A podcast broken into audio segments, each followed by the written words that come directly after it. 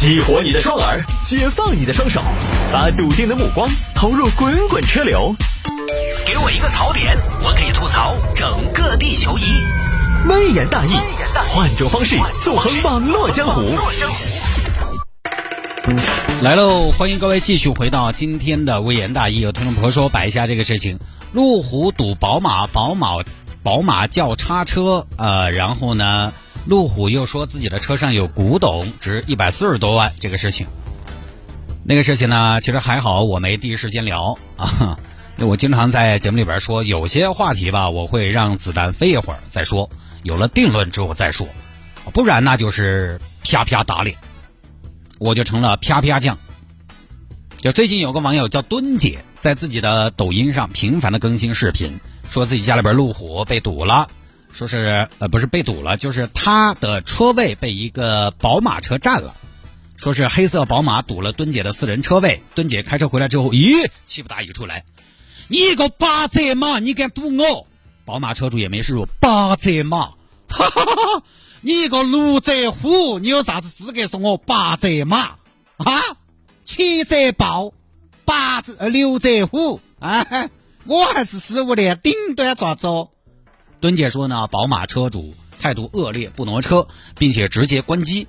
三天之后呢，墩姐生气了，直接开来路虎把宝马堵了。这一堵呢，就是一百多天。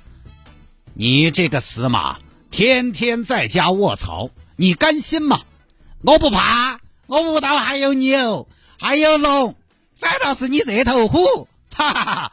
百兽之王，天天就在停车场，我看哪个损失大，损失大，我看哪个累两行，哈哈哈！都不挪。这其中呢，双方进行过沟通，没商量好。到第一百四十七天的时候，宝马出面协商，不然这个样子，我给你点停车费。墩姐呢，也是气不打一处来，你耽误我多长时间？有几个钱了不起？老子差你那点儿说，给点停车费行，给停车费是不是？行，一个月一万，给噻。你停了五个月，一个月一万，总共五万，这么牛气，你给噻。五万，你怎么不去抢啊？你这个车位才多少钱啊？爪子？老子个人的车位，老子随便收好多，爪子嘛？好，你不让是不是？你等着，我让叉车把你叉起走，你擦，你给。你看你擦，你只要敢来擦，你看我敢不敢？你擦噻！我车上反正有乾隆时期的花瓶，我跟你说，价值一百四十五万。你要擦可以擦你的，擦烂了你就等到赔耍当。我跟你说，哎，你要车卖了你赔不起，擦随便擦。宝马车主当时一想，哎呦没必要，万一行，那我就再想想办法。说是宝马车主呢，又喊人去蹲姐公司堵人。蹲姐呢，为了自己的人身安全，又把自己家养的藏獒带上了。耶，现在出门还带神兽说，哼，好，老子把你神兽两下闹死。结果呢，又说墩姐的藏獒没多久又被毒死了。墩姐一气之下表示，我要再赌一年宝马。墩姐呢，就把整个事情按这个实际的脉络啊发了出来。好几个听众让我摆。我当时呢，我就没摆，因为太明智了。我的天哪！为自己的谨慎、小心感到骄傲啊！因为以前我们也摆过类似的，就是这种你赌我，我赌你，最后呢喊个叉车把车叉走的。我觉得题材呢有点雷同。第二呢也没有定论，就一方面的说法。而且这种事情呢，我从我对听众的研究来看，这种题材呢其实不太适合重复，因为一般呢只有什么呢？只有男欢女爱，我经常重复。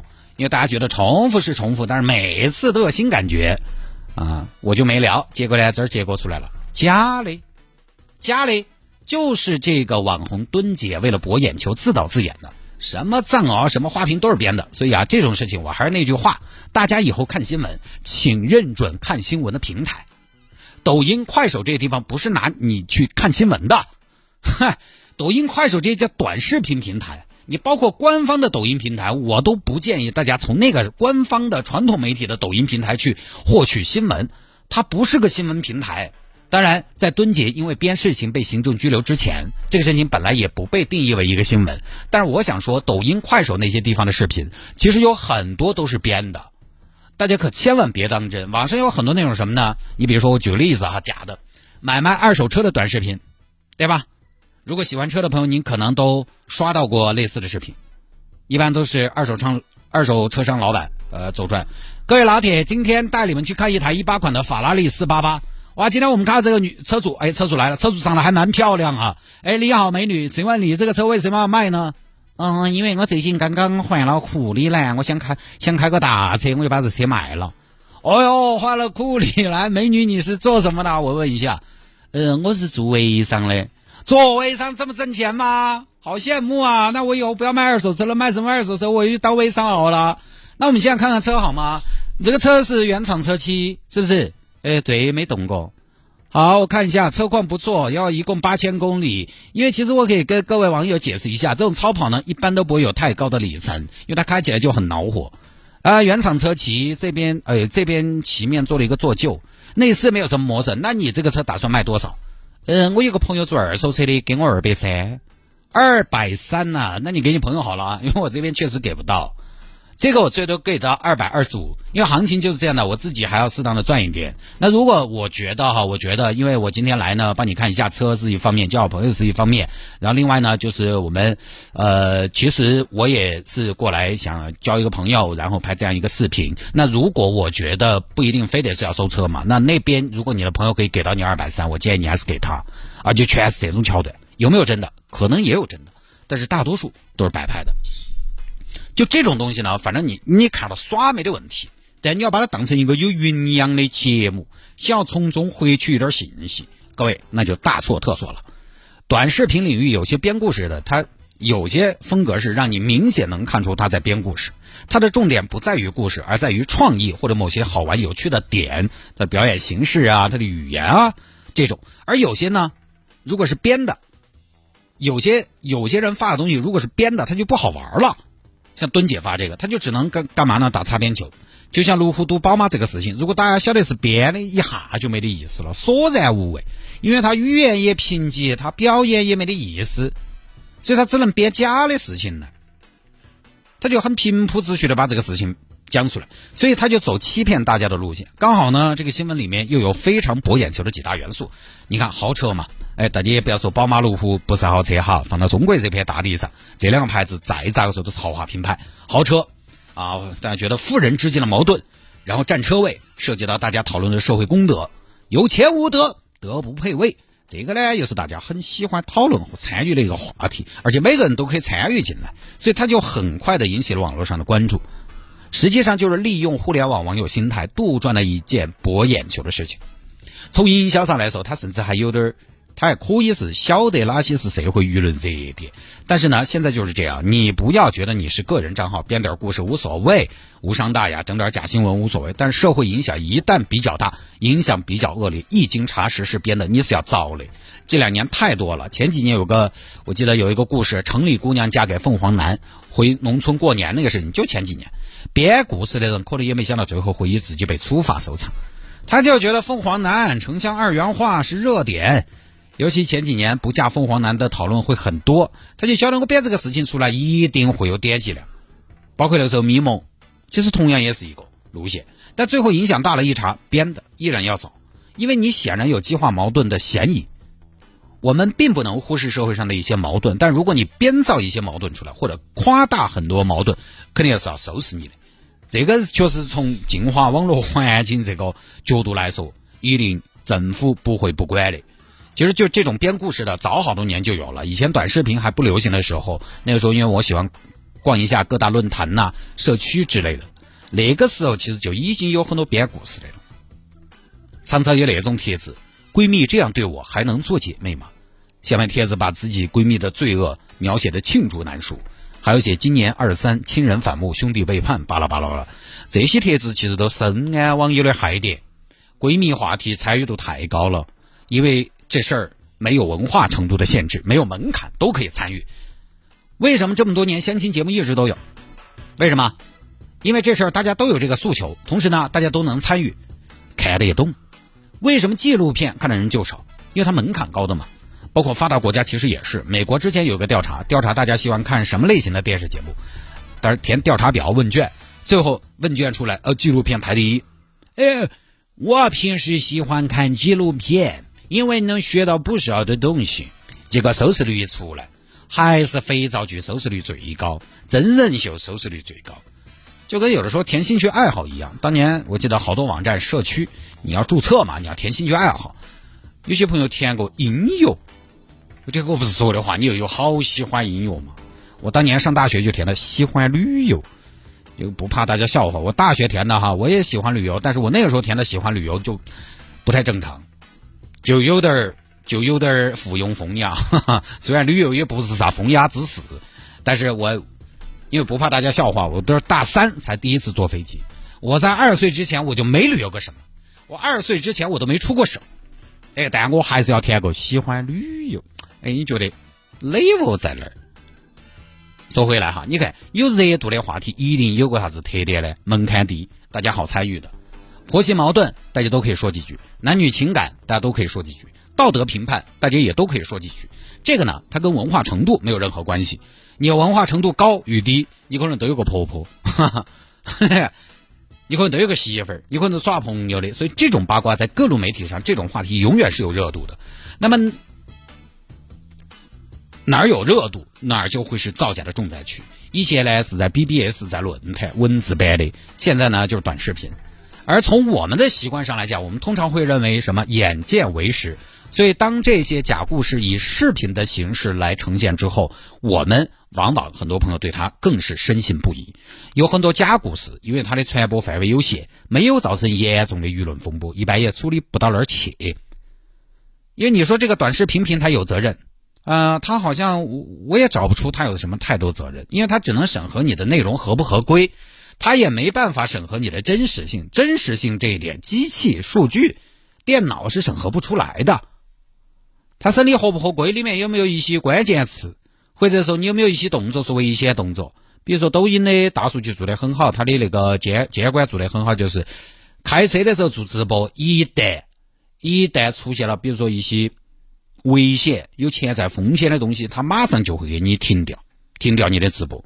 它这些可以监管，但是审核真实性没得一个标准，它也没得一个可以量化，呃，同时可以。标记的这么一个特征，这个真实性需要人去核实的，所以大家看个热闹就行了。一条内容是不是真实的？你我觉得还是要看几个关键：有没有相关部门介入，有没有多方的声音，有没有权威媒体媒体跟进。如果没有，那您还是让子弹飞一会儿。有些朋友一天把什么今日头条啊这些论坛呐这些。论坛上看到的帖子拿来发给我，他还跟我说话这个新闻，我说你管这个叫新闻呢？那有些就是开局一张图，内容全靠编。虽然我也是内容全靠编，但是我会让大家晓得我哪些是编的嘛，对不对？所以网络这个地方呢，大家还是要清醒。现在你稍微不注意，就很有可能。我觉得我一直愿意接受世界的变化，但是。呃，在现在这样一个年代，我觉得我有可能活在一个被资本或者说被算法包装的假世界里，我就很，我就很懊恼。我一想到这个事儿，就活在一个被网红包装起来的世界里，你就发现，这个世界在有了网络之后，其实我们应该看到更多。但是好像我觉得，在有了网络之后，呃，好像人越来越极端。就是你发现最恶毒的人永远活在网上，最刻薄的人也永远活在网上，最善良的人永远活在网上。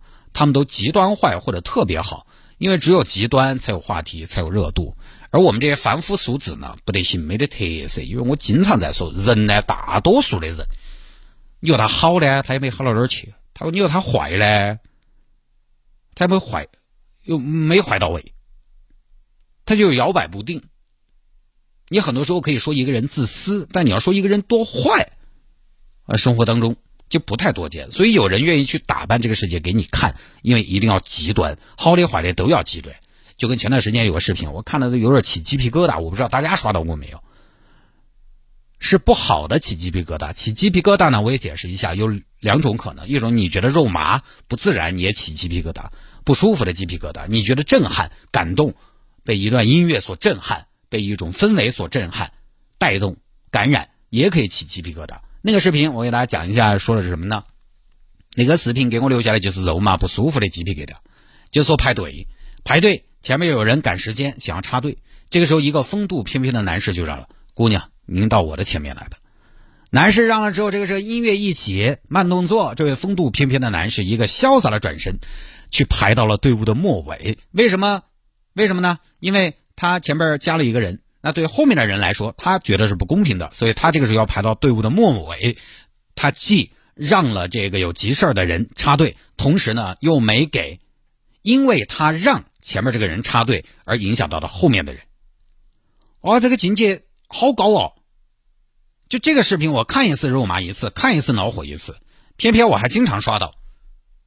我不知道是不是因为我是正能量大王，所以老是给我推送这种特别正的正能量。我这个视频我看一次心都不舒服一次，因为它不自然。哎，你假设一下，你排了半个小时队，这儿一个人说我有急事，你就让了，让了完了，你还要重新排到最后，就这个境界，我们遇到过哪个是这种？网上的插队，姑娘你来，我到后面去。现实中的插队，哎，不准插队哟！啥子我没得素质，说滚到后头去，瓜娃子。对不对？你假的来做作又肉麻，这是不是正能量？是，但是假的的嘛。我觉得不管是正能量还是负能量，我们要的是真能量。我觉得只要是假的都没得意义啊，并不想活在一个假世界里。仅仅包括说现在反诈宣传，反诈宣传，我不知道大家发现没有？我觉得很有必要哈，反诈宣传。但是不知道大家注意到没有？现在很多小区门口挂个横幅：本小区一女士因为投资骗局被骗三十万。本单元一男士参与裸聊被骗十万，我们那个小区对面那个小区就挂了一个啊，本单元一男士，我就想这个单元的男士每天晚上回去有点恼火，又不是我，你看我干什么？就以此作为网络诈骗、电信诈骗的警示。但我经常都在想，这个到底是不是真的呀？反正这两年为了流量，有些人什么事情都编得出来。这个事情里面矛盾一步一步激化，宝马占位，路虎堵车，然后宝马喊叉车，路虎说有古董。接下来放藏獒，然后藏獒被毒死。哎，说实话，真要是毒死了藏藏獒，你报警啊？你还是拍视频呢？恶意投毒，那可能会构成偷投放危险物物质罪啊！公安机关是要立案的。在这种情况下，为为什么不寻求司法介入呢？警方介入呢？即便你觉得警方不怎么管这种事情，那报警也是有必要的流程嘛？你这双方僵持长达半年，有钱人也不带这么整的呀，都是编的。但是你说坦哥为什么他要编呢？好处是什么？那我跟你说，他编一个故事出来，现在戏份七八十万，你说他编不编？七八十万的增粉的话，他就有一些变现的可能了。有了流量，他可以做很多事情了。包括说后头有网友说。他其实，在后头的直播过程当中，就开始在介绍一些直播带货的这个直播了，甚至接点广告。那变现的方式很多，所以不多说了啊。